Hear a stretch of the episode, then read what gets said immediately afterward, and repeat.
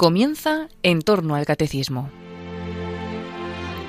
Como complemento a las explicaciones sobre la liturgia que está realizando el padre Luis Fernando de Prada dentro de su programa sobre el catecismo de la Iglesia Católica, les estamos ofreciendo en varios sábados la reposición de algunos espacios emitidos en 2019 del programa Música de Dios que el padre Eusebio Guindano dirige en Radio María sobre la música litúrgica.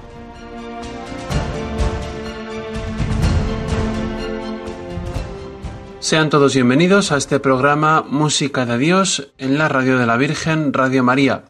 Les habla el Padre Eusebio Guindano, esperando que este programa pueda ser de su ayuda para la formación en la música de la Iglesia. Esperamos que pues sirva para aquellos músicos que están en la Iglesia, para aquellas personas que quieran tener un, un criterio sobre aquello que se debe cantar en la Iglesia y lo que dice la Iglesia sobre aquello que se debe cantar.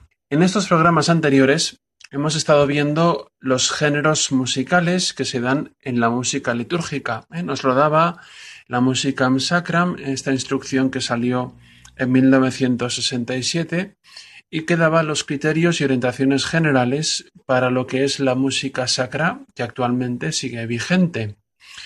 Y este eh, documento de la Iglesia nos hablaba de cuatro géneros de música litúrgica. Empezamos comentando el primer género, eh, que es el canto gregoriano. Hicimos una pequeña historia, dijimos propiedades que conforman el canto gregoriano y pusimos algunos ejemplos y audiciones para poder ilustrarlo. También continuamos después explicando qué era la polifonía, cómo era la polifonía religiosa antigua y moderna, pusimos también algunos ejemplos de diferentes estilos que antiguamente y ahora pues eh, existían o han aparecido después y hemos puesto diferentes ejemplos, hemos escuchado diferentes ejemplos a lo largo de varios programas eh, de lo que es eh, los diferentes estilos dentro de la polifonía sacra.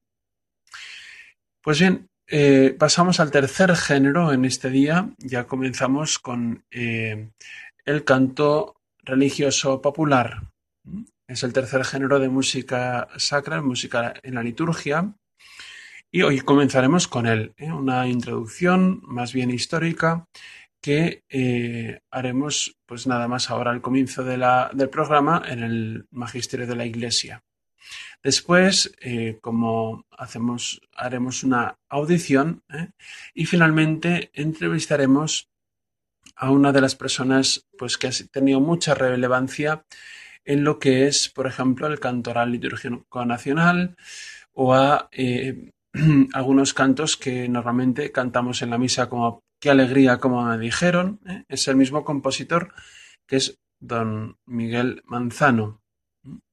Bien, pues antes de continuar el programa, vamos a encomendarlo a la Virgen, como solemos hacer todos los días. Lo haremos, como ya es costumbre en este programa, con una obra destinada a la Virgen María, una obra musical destinada a la Virgen. Y lo vamos a hacer de manos de un compositor eh, vitoriano que se llama Jesús Guridi. Eh, seguramente lo conocerán muchos de ustedes. Eh, vivió entre 1886 y 1961. ¿Eh? hasta mitades del siglo XX. Muy conocido, pues, eh, por ejemplo, como títulos como Las diez canciones vascas, eh, Amaya o El caserío, tiene muchas obras diferentes, y dedicó sus esfuerzos musicales a la composición en muchos géneros. Es un compositor muy amplio, pues desde órgano, piano solo, música de cámara, canciones, música coral, sinfónica, música escénica, ópera, zarzuela. Es decir, es un compositor muy, muy completo ¿eh? en, cuanto al tipo de composiciones que hace. Podríamos escuchar una obra de su juventud. ¿eh? La compuso cuando tenía él 21 años. Es una Ave María. La compuso en 1907. Entre sus obras religiosas hay eh, varios ejemplos. Por ejemplo, tenemos un Tantumergo, un Te Deum, hay misas dedicadas al Arcángel San Miguel, a San Ignacio de Loyola, una misa de Requiem, eh, tiene varias composiciones religiosas Y entre ellas tenemos este Ave María. Pues vamos a escucharlo. Este compositor eh, recibió influencia de varios eh, compositores europeos, pero podríamos decir que una de las características principales suyas es que usó el folclore, usó el folclore para, eh, para componer varias de sus obras, no sé si todas, pero muchas. Y es verdad que esta aportación del folclore el folclore vasco, como es, como es él, ¿no? Pues eh, da una sonoridad especial a sus obras. Vamos a escuchar esta de María. Es una de María para piano y eh, voz solista, para un tenor. En este caso, el ejemplo que vamos a escuchar lo interpretará Alejandro Zavala ¿eh? al piano y Joaquín Pixán como tenor. Eh, pues escuchemos esta de María, meditemos, pidamos a la Virgen, recemos.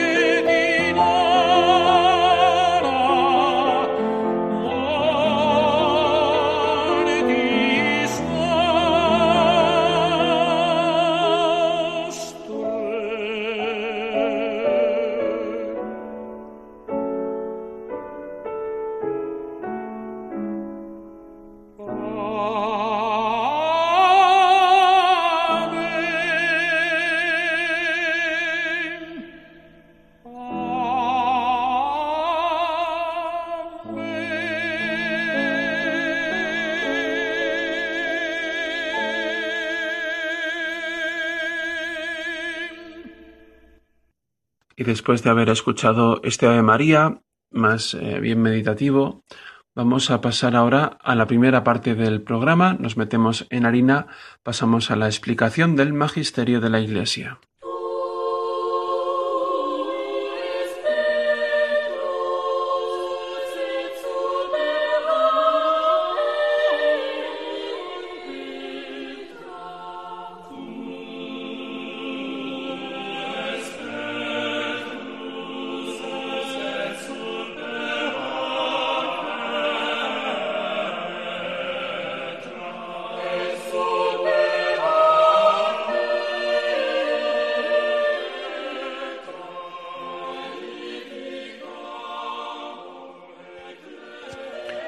Hoy hablaremos de un canto que es el que más se usa en nuestras celebraciones, que es el canto religioso y popular.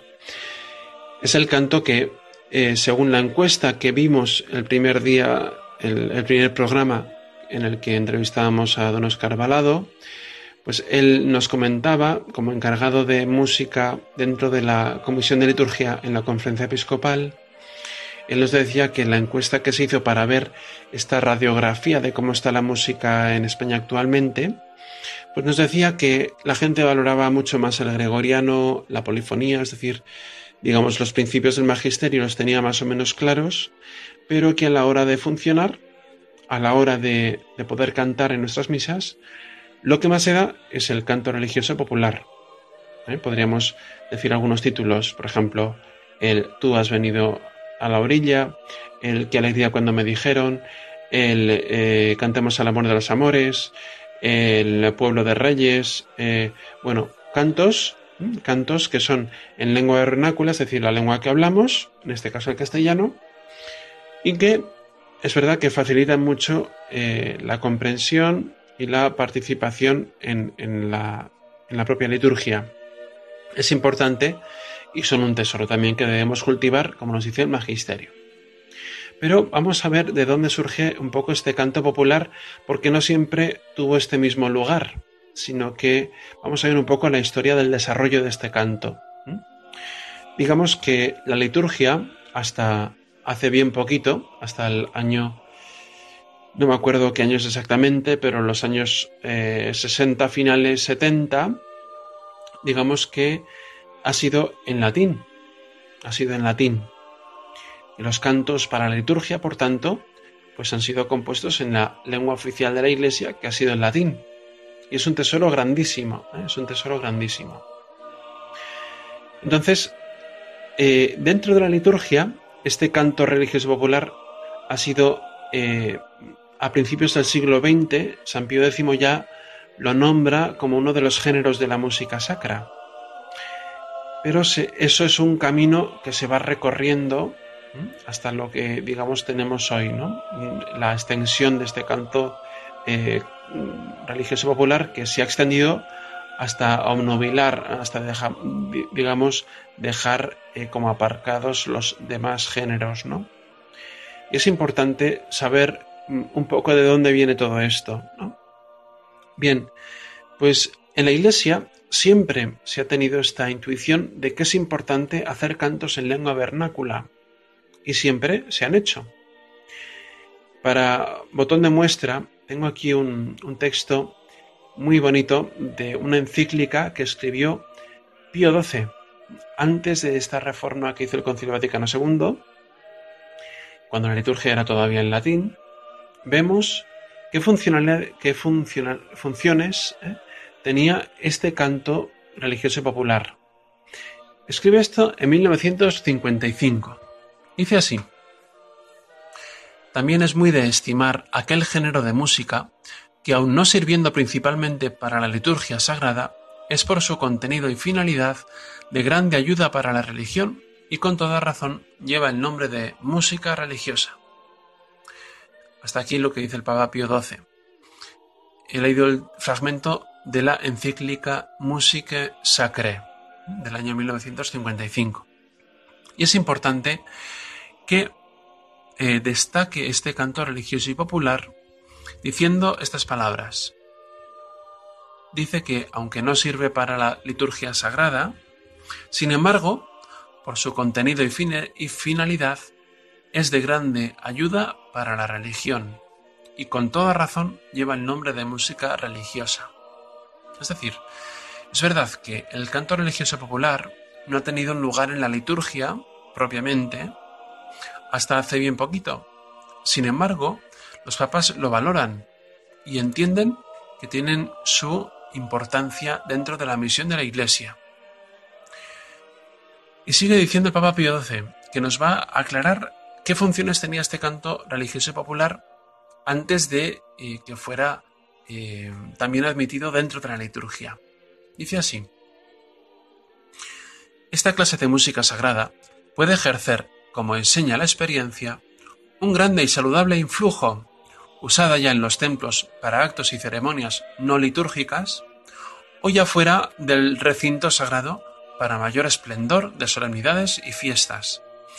Porque las melodías de estos cantos, escritos con frecuencia en lengua, en lengua vulgar, se graban en la memoria casi sin ningún esfuerzo y trabajo, y aúna con la melodía se imprimen en la mente la letra y las ideas que repetidas llegan a ser mejor comprendidas, de donde los niños y niñas que aprenden los cantos sagrados en temprana edad logran ayuda extraordinaria para conocer, gustar y recordar las verdades religiosas.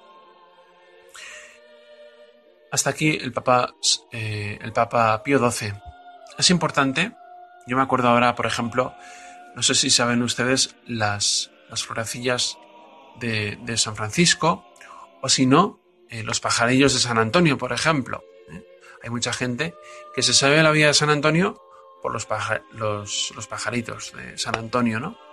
Y es importante, mm, dice el Papa Pío XII, para la catequización. Es decir, da un valor grandísimo a esta, música, sobre todo porque tiene un valor eh, importantísimo en la transmisión de un mensaje. Si recuerdan también los más mayores, aquellas misiones populares que se hacían, o los capuchinos, o los franciscanos, o los jesuitas, que iban a los pueblos y una semana o lo que fuera, pues aprovechaban para dar una vuelta al pueblo, para reforzar la piedad, para, para pues tratar algún pecado más común en ese pueblo y, y exhortar a la conversión. Bueno, pues estas misiones populares que se hacen especialmente también en los tiempos de Cuaresma, bueno, pues estas misiones populares iban unidas perdón, a un gran número de música, a un gran número de música. Recuerdo personas mayores que me decían, mire, yo me acuerdo de aquellos rosarios que cantábamos, ¿eh? que íbamos a la ermita de no sé qué virgen, íbamos cantando el rosario y cantaban pues los hombres la primera parte de la de María y las mujeres la segunda parte respondían y lo recuerdan con una emoción, ¿no? Porque lo cantaban y se acordaban de la melodía y o bien pues en un sermón o en una homilía de repente el sacerdote pues les hacía cantar pues las virtudes, la fe, la esperanza, la caridad o yo qué sé, ¿eh? pero era muy importante el uso de la música para la transmisión del mensaje es verdad que no estaba unida a la liturgia, pero sin embargo ha sido una ayuda grandísima para lo que dice el Papa Pío XII. En primer lugar, para la catequización, para la catequización, para que el pueblo comprenda más profundamente la fe. Y en ese sentido es una ayuda importante. Por lo tanto, eh, la primera finalidad que tenía la música del canto religioso popular antes de que se estuviera en la liturgia era ayudar a la catequesis, a la transmisión de la fe. Pero también hemos leído que aparece otra finalidad en este pequeño fragmento, que es, como dice Papa Pío XII, cito textualmente, esta clase de música sagrada puede ejercer, como enseña la experiencia, un grande y saludable influjo usada en los templos para actos y ceremonias no litúrgicas o fuera de los templos para mayor esplendor de solemnidades y fiestas.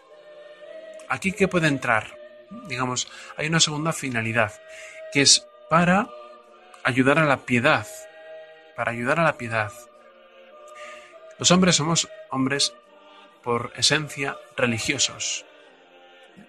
Y esta virtud de la religión, que es una virtud natural, se tiene que concretar en actos de piedad, en un culto concreto, en, una, en, ver que Dios está cerca de nosotros a través de las imágenes, de los actos de piedad, de las novenas, del rosario, y esto, las procesiones. Y esto, cuando es con música cuidada, cuando es con música cuidada, en una solemnidad, en una procesión. No es lo mismo en una procesión, pues nada, simplemente rezando o en silencio, aunque hay algunas que, es verdad, son procesiones en silencio, y hay un recogimiento grandísimo ¿eh? por el, motivo de la procesión. Pero sin embargo, cuando hay una banda de música, cuando hay unos cantos, ¿eh? Cuando la gente se une cantando, es otra cosa, es otra cosa. Y si además es un himno pues al santo, al patrono, que explica algo de la vida o que dice pues alguna característica propia, ¿eh? pues qué fervor, qué fervor que no es una cosa de palabrería. La gente lo canta, pues la idea, la idea es que se una en espíritu también, ¿no? Pero a lo que voy, digamos que el Papa Pío XII nos dice que esta música es muy importante también para, para que los actos que no son liturgia en este momento, pero que acompañan a la liturgia, por ejemplo, después de la misa hay una procesión, o antes de la misa está el rosario, o, bueno, digamos, o una novena o, lo que sea. Si van con música, entra mucho mejor, entra mucho mejor. Y ayuda mucho a la piedad. ¿Cuánta gente se emociona? Pues eh, en un entierro cuando se canta esta canción o la otra, porque siempre se canta esta, porque además tiene un tono especial para, para este momento, ¿no? O cuánto se alegra uno cuando se reserva un canto pues para este momento del año, porque es el día de la patrona o del patrón, y se canta ese día, pues se vive el doble de, de, intensamente. ¿no? Pues es importante. Hemos dicho primera finalidad catequética, segunda finalidad de ayuda a la piedad. Pero hay una tercera eh, función que nos pone el Papa Pío XII, Pío XII perdón. Este Papa en un párrafo condensa estas tres funciones. Estamos leyendo eh, la encíclica Musique Sacre del año 1955, un número, que es el número 10. ¿Eh? Pues vamos a ver cómo termina este párrafo para entender la tercera, eh, tercera función del canto. Dice así, Adolescentes y adultos ofrecen estos cantos religiosos un deleite puro y casto, mientras les recrean el ánimo y dan a las asambleas y reuniones más solemnes cierta majestad religiosa. Pero más aún, llevan a las mismas familias cristianas alegría sana, suave consuelo y provecho espiritual. Luego, si la música religiosa popular ayuda grandemente al apostolado catequístico, debe cultivarse y fomentarse con todo cuidado es el valor evangelizador, el valor evangelizador que tiene este canto. Un poquito, pues, en la historia de la Iglesia, decir que han usado los cantos, tanto los mismos de la Iglesia Católica, como los herejes, aquellos que se separaban de la Iglesia, componían cantos que pudieran transmitir su enseñanza para que la gente pudiera entenderlos y pudiera, digamos, afiliarse a su iglesia, por así decir, mucho más fácilmente. Y en ese sentido, los cantos tienen mucho que ver con la reforma protestante, por ejemplo. ¿Eh? Lutero pues usaba estos cantos en lengua vulgar, en lengua común, para, para que la gente pudiera entrar más rápidamente en el protestantismo, en la liturgia protestante y por lo tanto en el protestantismo. ¿no? Y a la vez los misioneros católicos que iban, a la vez usaban cantos, usaban cantos mostrando la verdadera fe. Es verdad que, curiosamente, según la herejía o según el cisma que fuera, pues se destacaba un aspecto u otro.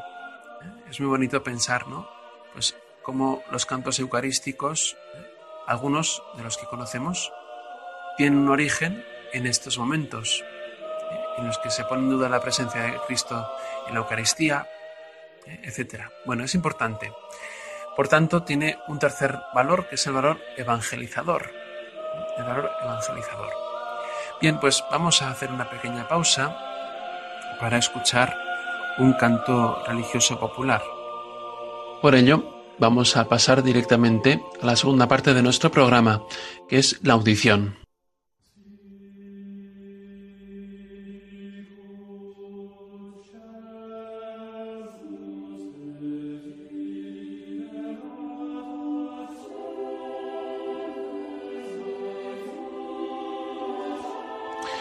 En la audición de hoy escucharemos Pueblo de Reyes, que es un canto creo que conocido por todos. Es un canto procesional, un canto que nos introduce en la celebración eucarística, un canto de entrada, y que es compuesto por Lucien Deis. ¿eh? Lucien Deis es sacerdote eh, espiritano de los Padres del Espíritu Santo y que eh, vivió entre los años 1921 y 2007. Él es un padre de origen francés y es especialista no solamente como compositor, sino también como liturgista y como escriturista.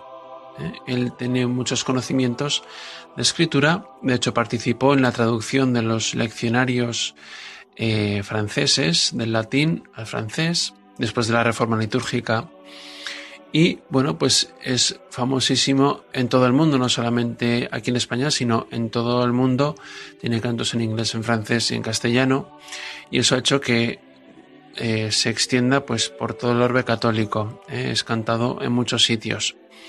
El pueblo de Reyes que vamos a escuchar está en si bemol mayor. Eh, es un pueblo perdón, es un canto procesional.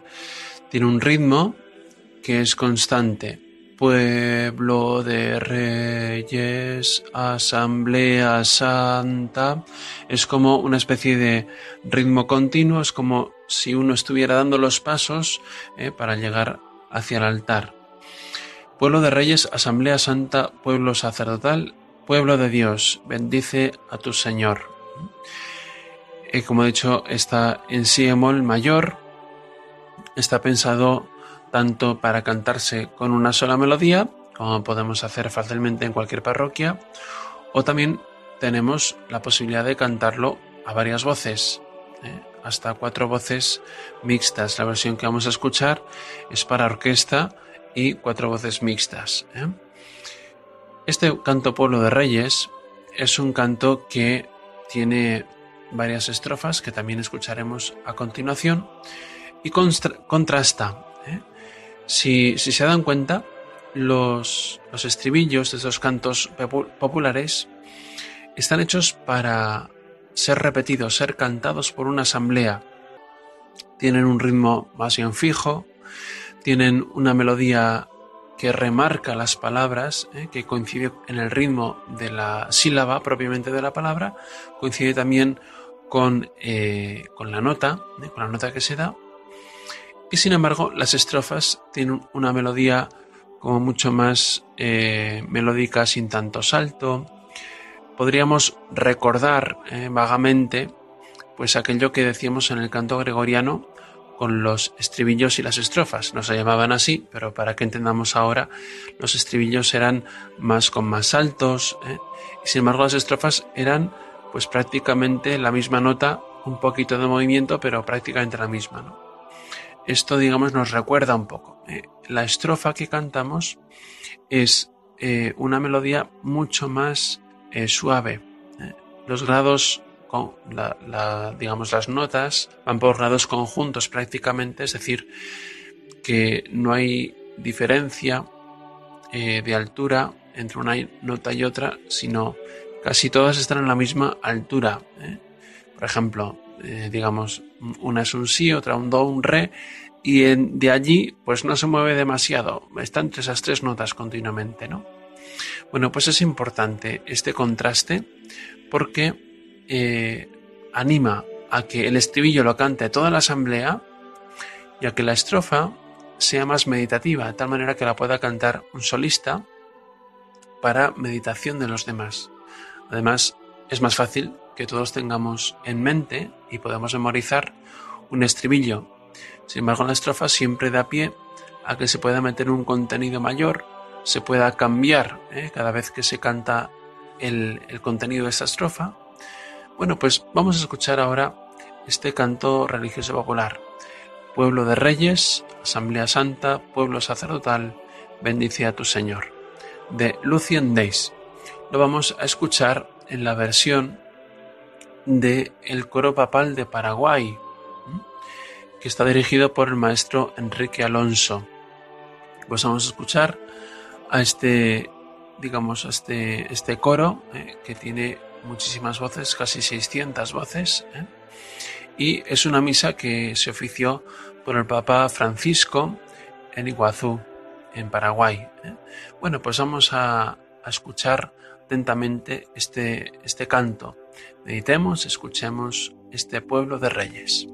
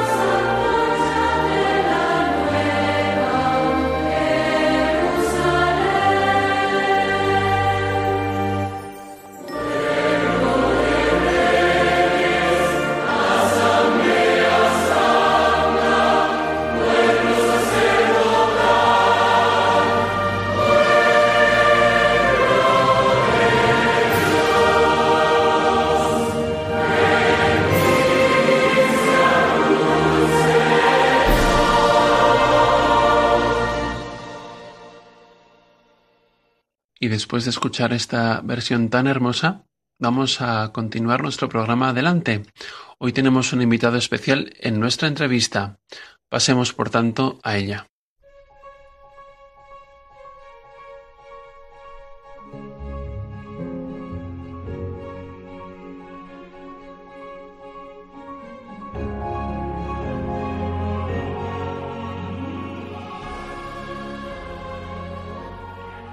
Hoy está con nosotros en este programa de Radio María, en Música de Dios, don Miguel Manzano Alonso, que es compositor y que nos ha legado pues varios cantos que seguramente cantarán en muchas parroquias de nuestra geografía española. Bienvenido, ¿cómo está? Bien, estoy bien, aquí sentado a mi mesa de trabajo entretenimiento.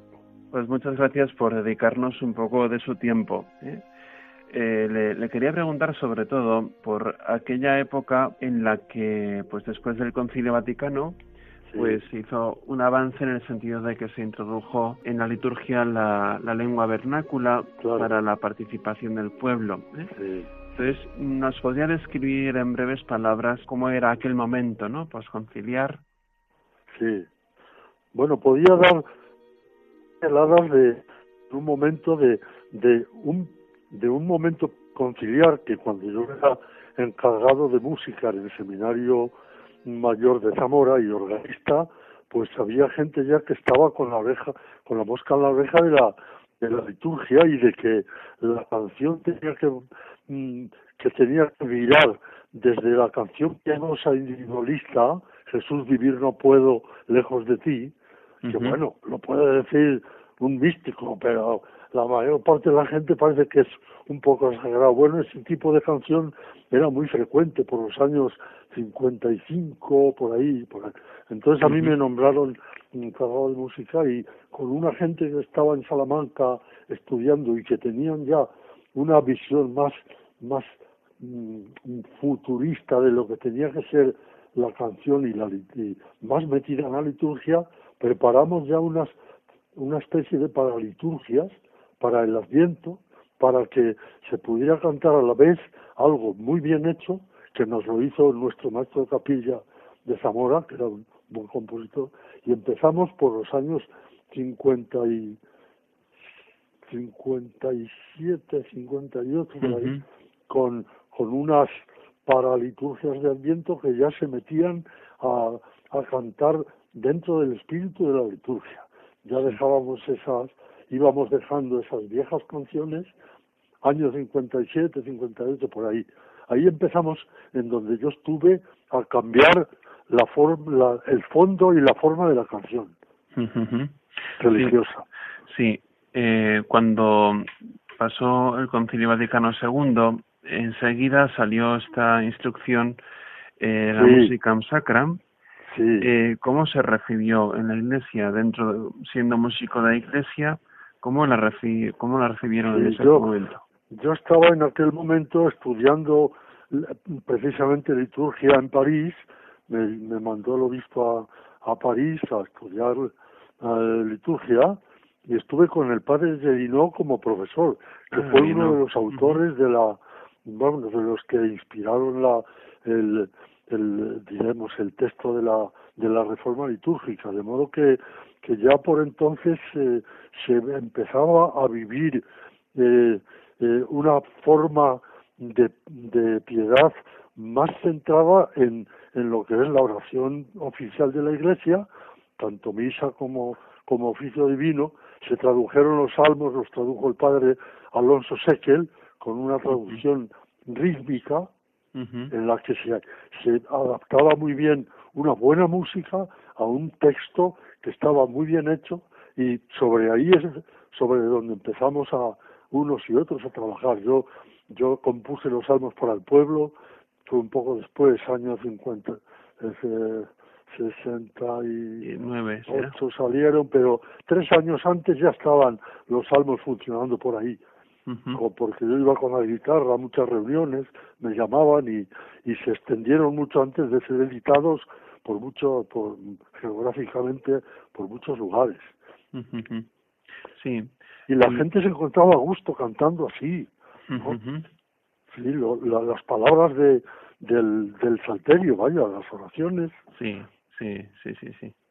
Eh, quería preguntarle, cuando eh, uno, claro, uno se encuentra en una situación en el que, digamos, el canto popular religioso estaba dentro de la liturgia, pero de cierta manera diferente, puesto que la liturgia anteriormente, las misas, pues con la distinción que tenían, pues era bastante diferente a la, a la misa que tenemos ahora, ¿no? Sí. Y en ese sentido, eh, el trabajo de composición, pues tuvo que ser grandísimo, ¿no? Sí, ¿Hizo alguna comisión, algún, eh, alguna organización para poder realizarlo en concreto? Organización no, pero, pero bueno, había un movimiento en el que, al que se apuntaba mucha gente y tuvimos varias reuniones en las que tratamos de cómo cantar de otra manera y bueno, a mí me pedían siempre que cantara los salmos que había ido haciendo y que había editado la discoteca Paz, pero así todo todavía era una liturgia doblada porque no estaban traducidos los textos del año litúrgico entero, que eso fue un tiempo después, entonces pues había un canto para Adviento, otro para Cuaresma, otro para para fiesta de la Virgen, otro que ya tenían tenían comparados con lo que había la canción piadosa individualista que hacía antes eran un progreso muy grande, pero todavía no eran cantar realmente lo que lo que estaba en el misal reformado, porque no había todavía quien hubiera hecho músicas para eso. Claro. Digamos que se hizo un primer intento o se, digamos se empezó a componer estas eh, nuevas melodías conforme iba saliendo el texto litúrgico. Cuando ya salió todo el texto del misal eh, y ya estaban todos los textos aprobados en castellano, eh, ¿se hizo otra labor de composición o se adaptaron estos mismos cantos que se habían hecho?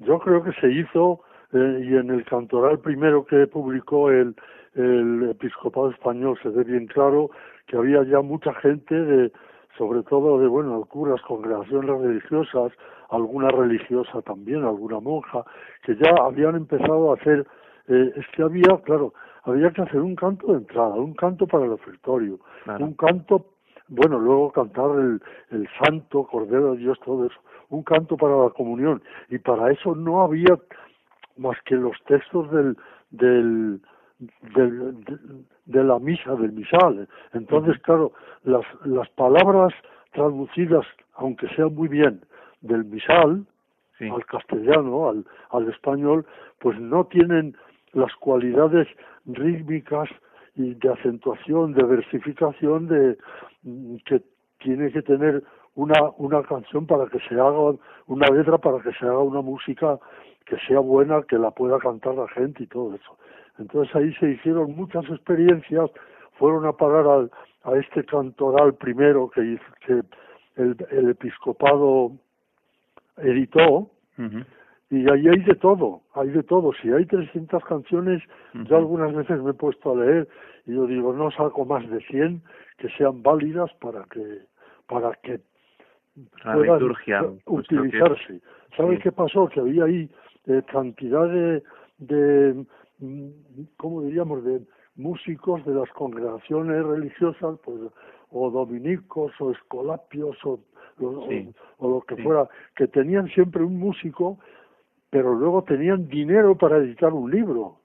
Ya, ya. Con lo cual, pues hacían folletos, yo tengo un montón de folletos de, de, pues, de todos esos, ¿no? Y muchos de ellos fueron a parar a ese libro que hizo el episcopado, en el que están los salmos míos también, y están también las músicas de, Aquí en la Tierra, de Esperanzas y Lágrimas, de, de Tu Reino es Vida, todas esas, bueno, ese es un. Bueno, el, el que alegría cuando me dijeron, por con ejemplo... vosotros está y no le conocéis. Esa es una canción que se cantó mucho y de ese estilo, con letras de José Antonio Olivar, pues estaban muy trabajadas. Pero dentro de ellas, pues había otras de, qué sé yo, tú has venido a la orilla. Oye, pues yo ¿Qué quiere que le diga? Me parece una canción sentimental como las de antaño Maricastaño, ¿eh? Porque, porque no es lo que hay que cantar en la liturgia. Tú has venido a la orilla y yo te veo y te amo y tal. A mí me parece que, que por ahí se va muy poco lejos. Sin embargo, es una canción muy bien compuesta y que luego, como, como era Dominico este, pues eh, las editoriales que tenían dinero para, para publicar cosas lo hacían. Y muchas de ellas fueron a parar al, al cantoral religioso primero. Digamos que hubo una proliferación muy grande de, de composición desde todas las congregaciones religiosas, las un, comisiones de Un 10% es validísimo hoy todavía, y, lo será siempre. Pero hay mucha hojarasca disfrazada de una de una pseudo litúrgica o pseudo piedad que sigue siendo individual y que aunque la piedad individual sea, pero es para la voz baja, para, para rezar individualmente, pero para rezar en comunidad, en, en asamblea, hay que usar otro lenguaje, el de la liturgia milenaria de la Iglesia. Sí, entiendo, entiendo el, criterio claro para, claro, la gente, sí. Sí. Eh, quería preguntar también, eh, esto mismo, digamos, eh, lo que se va recogiendo durante los años que han pasado, eh, digamos, eh, tenía un profesor que usaba la expresión la escoba de la historia va pasando, ¿no? Y va dejando lo que realmente vale, ¿no? Sí. ¿Cómo ve, eh, cómo ve esta, estos años de evolución del canto popular, sobre todo, eh, de, desde el concilio, aquellos primeros intentos hasta ahora? ¿Cómo ve la situación del canto popular, del canto religioso popular? Yo, yo creo que se ha trabajado mucho y, y, y, muchas veces muy bien.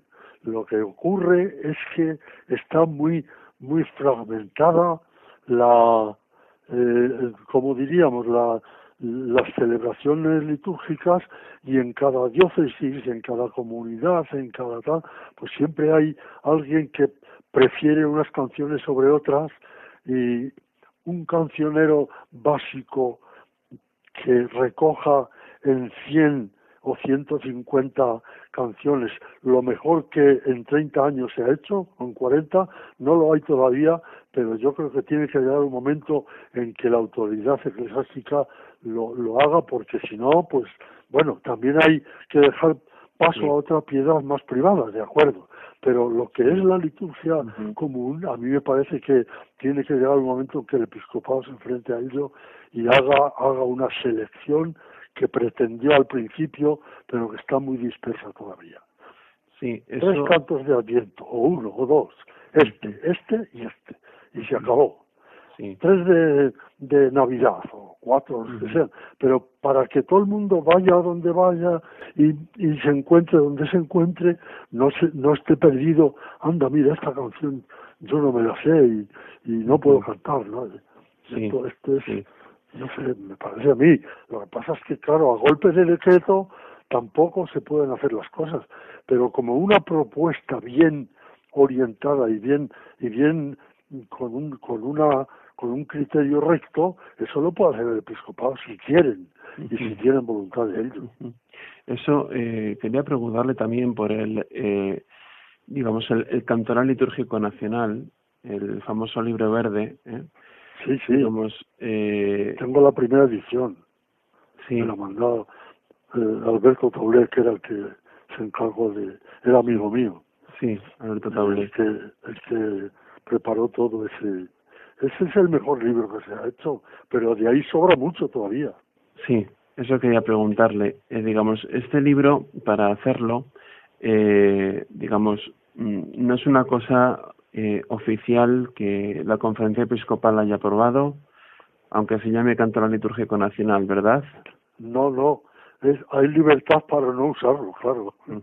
Pero es una, una indicación, mm, pero como me acaba de decir, el, el uso y el tiempo irá dejando caer lo que no vale y, y pervivirá lo que de verdad tiene una hondura en el texto y en la música. Esa es mi opinión. El otro día han cantado, bueno, de los salmos para el pueblo, ya sabe usted que, que los cantan. El otro día eh, recibí, bueno, hace tres o cuatro meses una llamada de, de la gente de Panamá, de unos jóvenes que querían que es que les había dicho el Papa, bueno, tenéis un himno, muy bien, yo lo oiré, pero yo quiero que además de todo lo que tengáis preparado, quiero escuchar allí el, el salmo qué alegría me dijeron y el salmo tu reino es vida de no sé si dijo de Miguel Manzano no lo dijo pero vamos son son del salmos para el pueblo. Y efectivamente sonó allí. Yo tengo un una un vídeo que me llegó el otro día y están cantando los jóvenes allí qué alegría cuando me dijeron. Sí. No es porque sea mío, eso es que ya ni me acuerdo de que es mío, pero lo que sí que le digo es que, que la señal de que, de que hay un acierto en la música es que no se muere del todo. Y así se debía trabajar todo. Sí. Porque el oficio de músico hay que tenerlo para, para hacer las cosas bien hechas. Y, hoy hace pasa en la canción pop igual, todo el mundo tiene una guitarra, un, un, un ordenador y una y una fábrica de acordes y se oyen en canción profana unas burradas, unas tonterías, una cosa sin sin ton ni son que no que no dura un día y que además compite con otras mil como ella. Y que no nos que no pase esto por lo menos en en la iglesia sería cuestión de que se lo plantee la autoridad.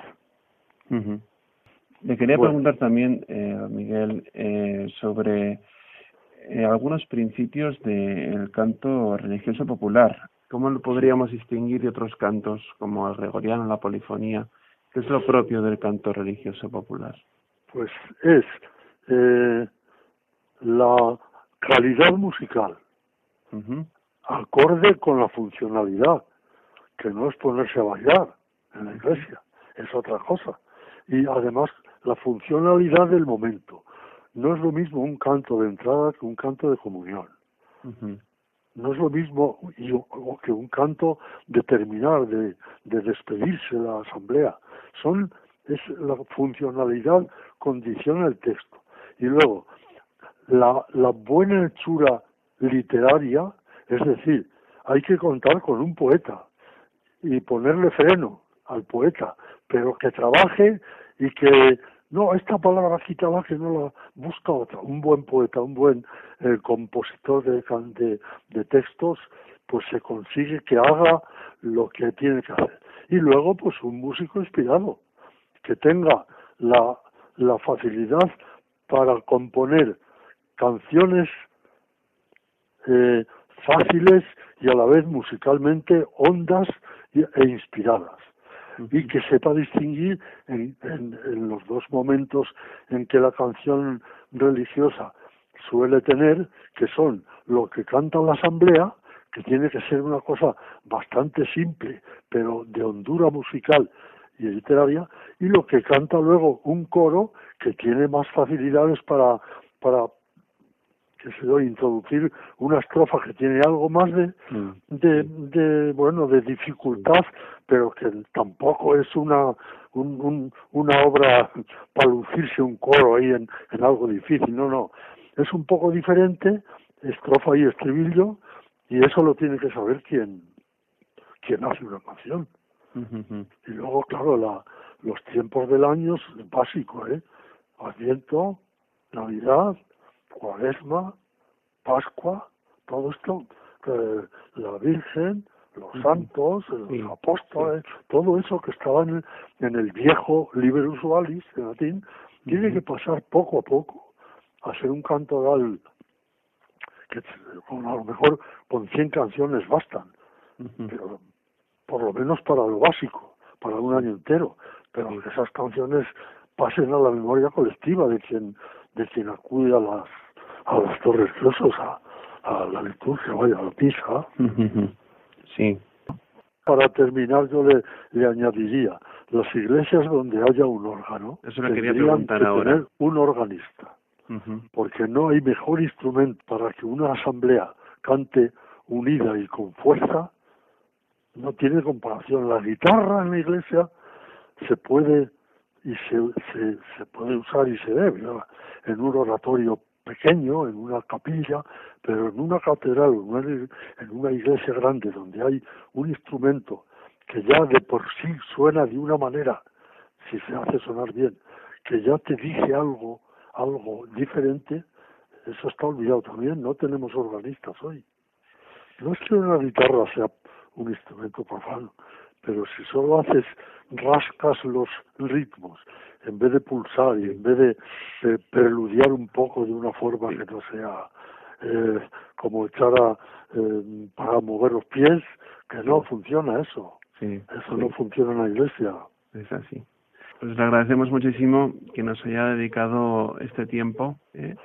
Eh, ha estado con nosotros para los oyentes de Una Hora Radio María, pues don Miguel Manzano Alonso, que es compositor de muchos de los cantos que en las parroquias se suelen cantar, como por ejemplo, qué alegría cuando me dijeron. Sí, 50 años tiene, sí. Sí, 50 Muy bien, pues muchas gracias también a usted y a Radio María por, por darme la palabra, porque estas cosas, decirlas para mucha gente, pues está bien. A, alguien le entrará en el oído y le dejará una pequeña... Eso eh, esperamos. ¿Eh? Esperemos, sí. sí. Muy bien. Muchas gracias. Hola, usted también.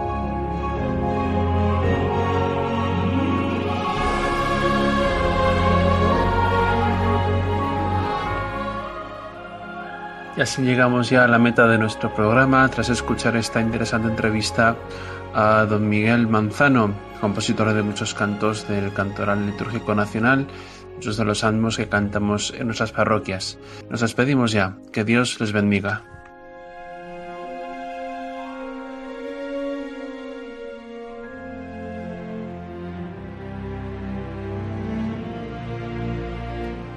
Así finaliza en Radio María en torno al catecismo. Como complemento a las explicaciones sobre la liturgia que está realizando el padre Luis Fernando de Prada dentro de su programa sobre el catecismo de la Iglesia Católica, les estamos ofreciendo en varios sábados la reposición de algunos espacios emitidos en 2019 del programa Música de Dios, que el padre Eusebio Guindano dirige en Radio María sobre la música litúrgica.